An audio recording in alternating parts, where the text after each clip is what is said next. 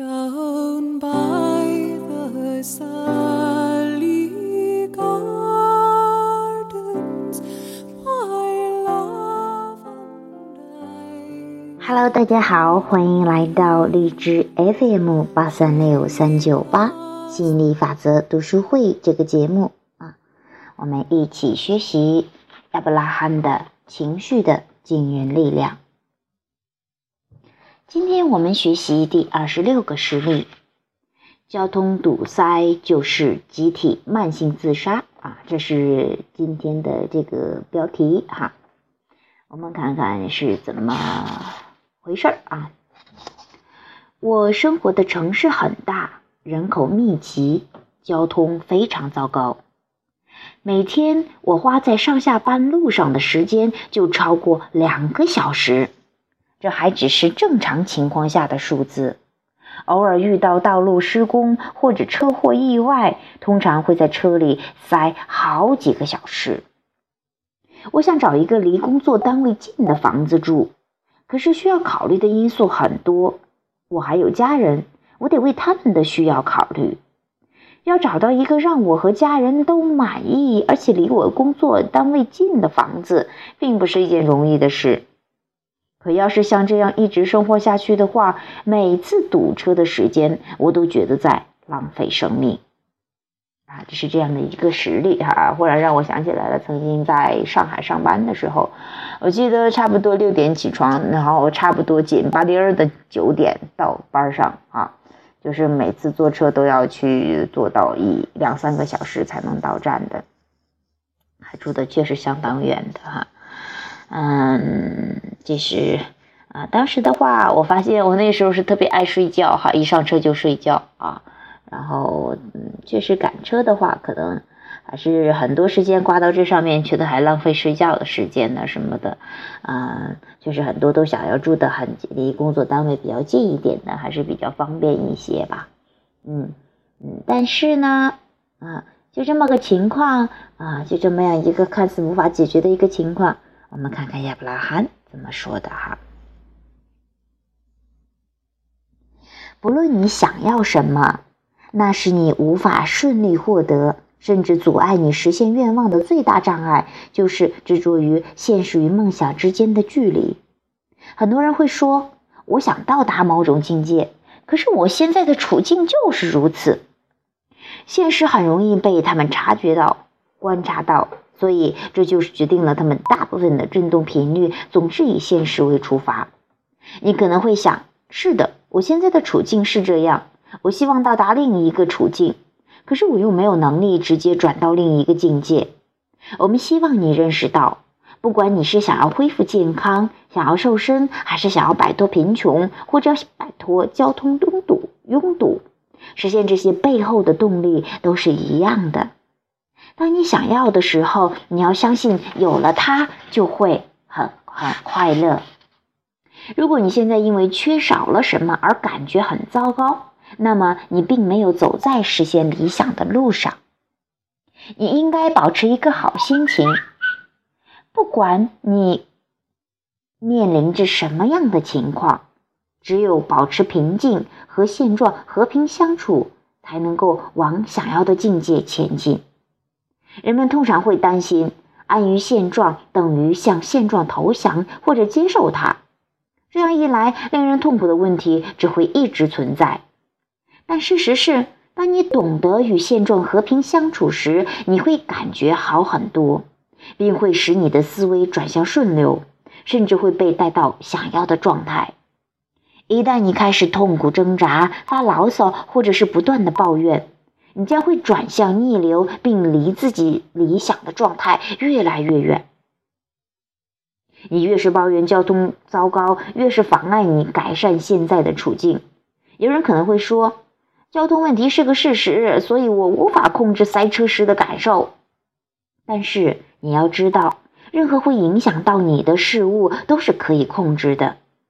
然而，当你的内心觉得匮乏的时候，你是没有办法产生积极的影响的。任何一种在消极的情绪里采取的行动，都不会有一个积极的结果。在现状没有改变的情况下，如果你可以把自己从负面的情绪中拽出来，同时学会与现状和平相处，那么不等多久，你的周围的环境一定会发生改变、改变、改善。如果你继续在意当下的困境，而不努力的换一种正面的角度来看待它，不仅情况得不到改善，吸引力法则还会带来更多同样负面的情况来呼应你的负面震动。只有你学会了从不同的视角来看待眼前的处境，事情才会出现转机。很多人会说：“多给我一些钱吧，这样我就会觉得很富足。”可是我们说。只有你先感到自己很富足，钱财才会滚滚而来。自主创造的关键就是选择自己想要的感觉，并找到当下让自己产生这种感觉的方法。只要你能做到这一点，周围的一切将顺应你所发出的新震动。强大的吸引力法则会配合你，并给你准确的回应。从现状提升到理想的状态的途径永远是存在的，只是当你陷入负面情绪的时候，便觉察不到它。随时让自己处于积极的情绪里，你会更懂得时机的把握，会随时有新的想法涌现出来，导致交通堵塞的施工自然会移除，你渴望的工作项目会收入囊中，老板可能会要你在家工作。宇宙是宽广无限的，而你现在无限接近，所以，请你从现状开始，然后努力寻找更为正面的想法。我当时怎么会选择住这么偏远的地方？然后每天都要浪费时间在车上闻这些废气，我实在是受不了在车里干等着，我真想干脆丢下车跑到树丛里去。这个两，这是两个塞车时候可能会啊产生的想法。我们举的例子可能夸张了点，但我们只想强调一件事：你碰到赛车时所产生的情绪，并不完全和赛车有关。换句话说。对人生充满开心、有美好的人际关系、财富充裕、身体健康的人，与正面临人生困境的人比起来，很少因为塞车而变得情绪这么激烈。不过，不管你现在感觉有多糟糕，也不管背后的原因是什么，你要做的始终如一：从现状出发，试着让自己放松。若是你的沮丧只是因为塞车，你就可以很容易的转化自己的心境。当你持续的这样练习，当你再度陷入塞车的车阵时，你就会懂得去接收对方对自己有利的动力。你会慢慢的抓好出门的时机，也可以凭直觉决定什么时候开出高速公路，改走比较省时的路。当你处于一种与内在自己契合的状态，你还可以与其他的驾驶员能量交汇，你会发现这是一件多么美妙的体验。顺应自己的振动频率，整个宇宙都会和你配合。我想我可以利用塞车的时间来思考一些重要的事情。既然思维比行动更重要，那么我为什么不利用这段时间来思考呢？其实，观察旁边车里的人挺好玩的。平时做什么都是匆匆忙忙的，几乎没有时间仔细看到别人，像是参加一个 party 一样。虽然你不能和每个人对话，你却可以看到其他人的谈话，猜想别人的讨论的话题，和你猜想和猜想他们生活，也是一件很有趣的事情。我很享受可以在塞车的时候看到这么多的样的人。车种和故事，我喜欢这种思维方式。我虽然不认识他们，也并不知道他们的真实情况，可是只要我敢想象、乐于思考，我就可以创造出关于他们的故事。我很高兴自己的人生故事也是从这里车里散发发散出去，让自己的思维与正面的自我相契合时，然后观察其他正在注视、注意我的驾驶员，也很有意思。到最后，我最享受的人生乐趣，可能是慢慢的向高速公路出出口移动，然后见证自己振动频率的发生作用。也许有一天，你的烦恼会变成，我不禁怀念起从前赛车时光，那让我可以好好的思考。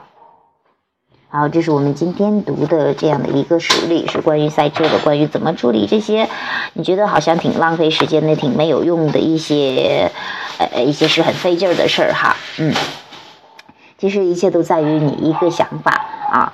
啊，就像书中说的，呃，一个心情好的、充满积极的、乐观的啊，这样的向上的这样的一个情绪的这样的一个人，他不会那么容易就会，啊，就是因为赛车这个事情就大发脾气哈。可能你这个事情也积累一段时间了哈，所以说他释放呢也需要一定的时间。只要当你从当下的处境中能够有所缓解，一点点的来啊。